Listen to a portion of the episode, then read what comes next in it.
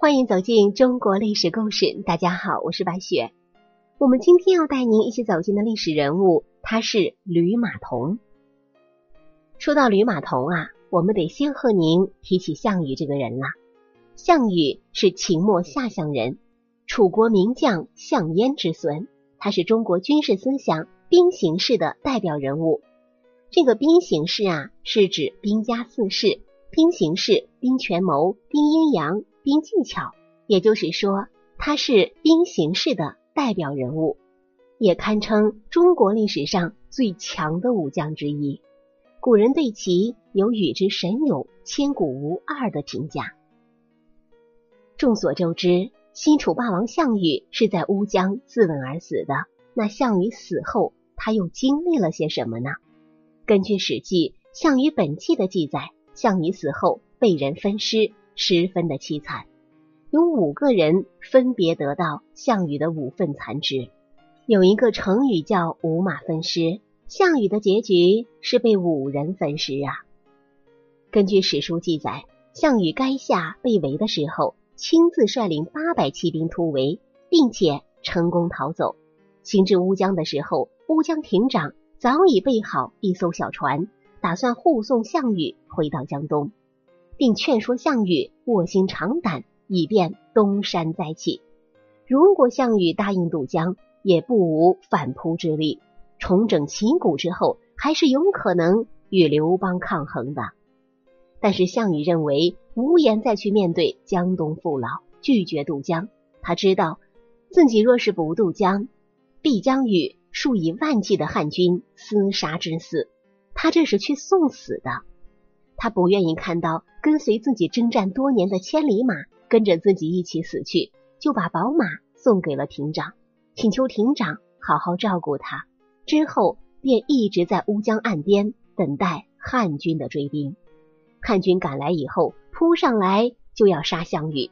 项羽毫不示弱，带领他仅剩的部下勇猛杀敌。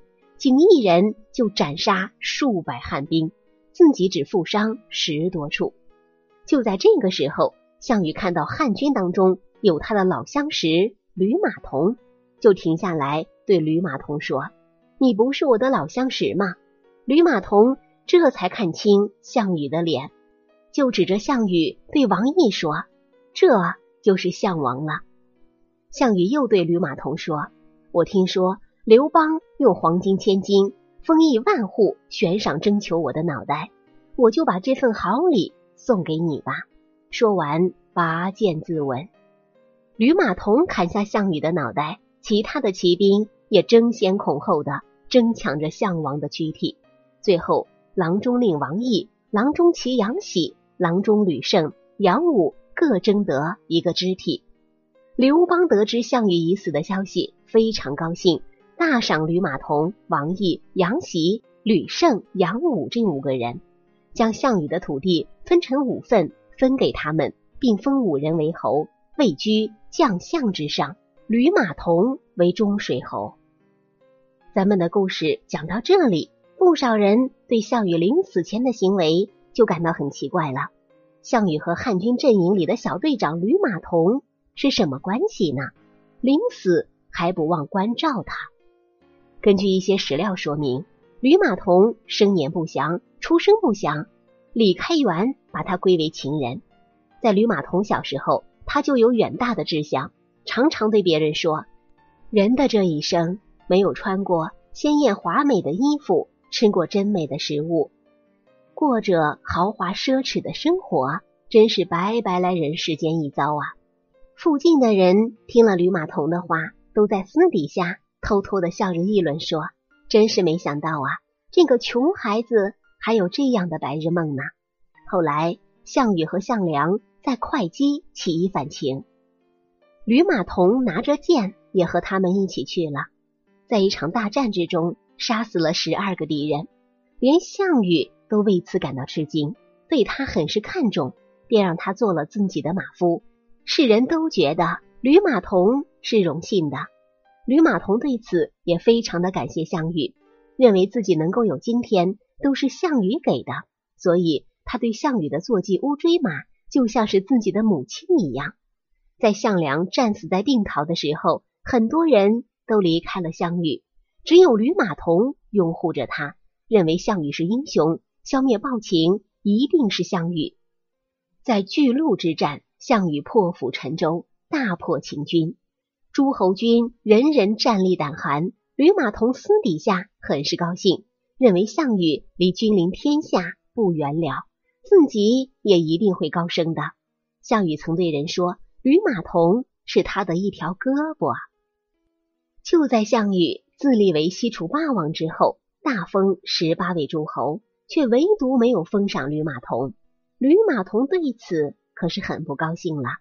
刘邦兵起汉中后，对项羽使用反间计，项羽开始怀疑自己军中的将领，开始对自己怀疑的人肆意杀戮。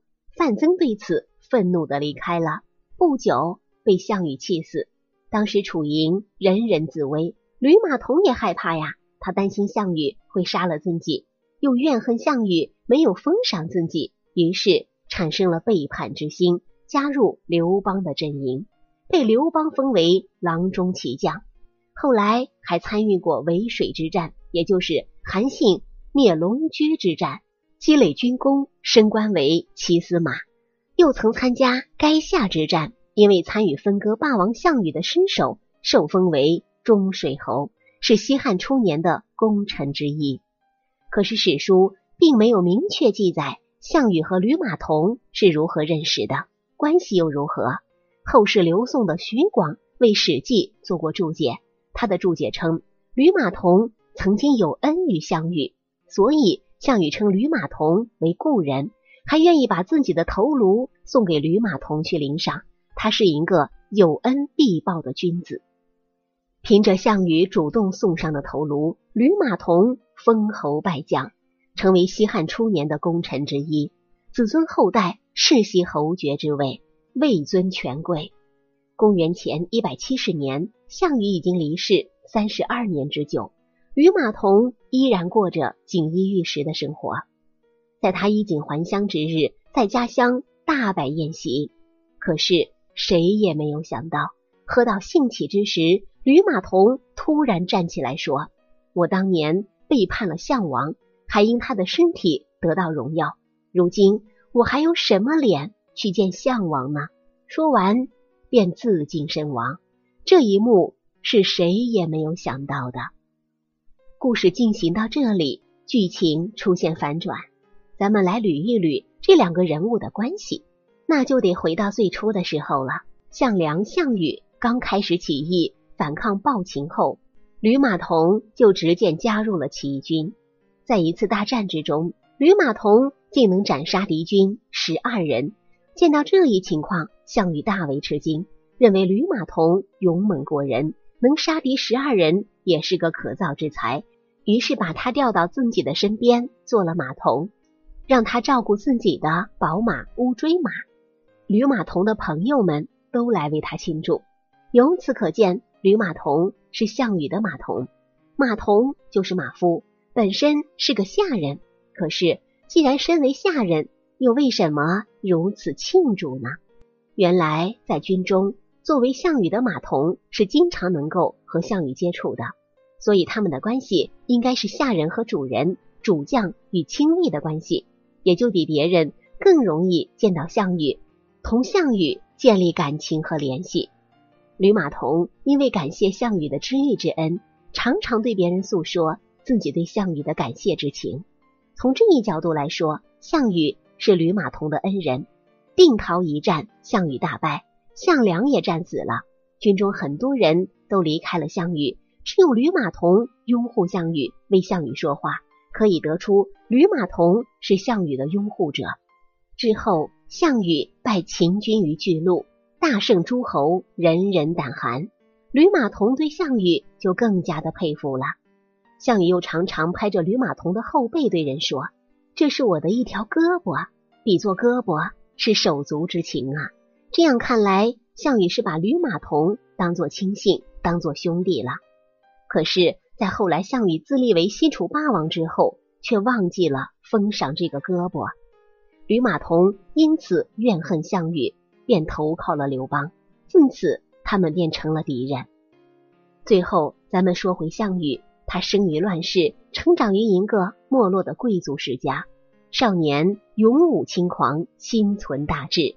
起兵之后，杀伐谋断，征战连连，一生金戈铁马，罕遇敌手。灭秦后，拥立天子，自封霸王。在那个时代，几乎无敌于天下了。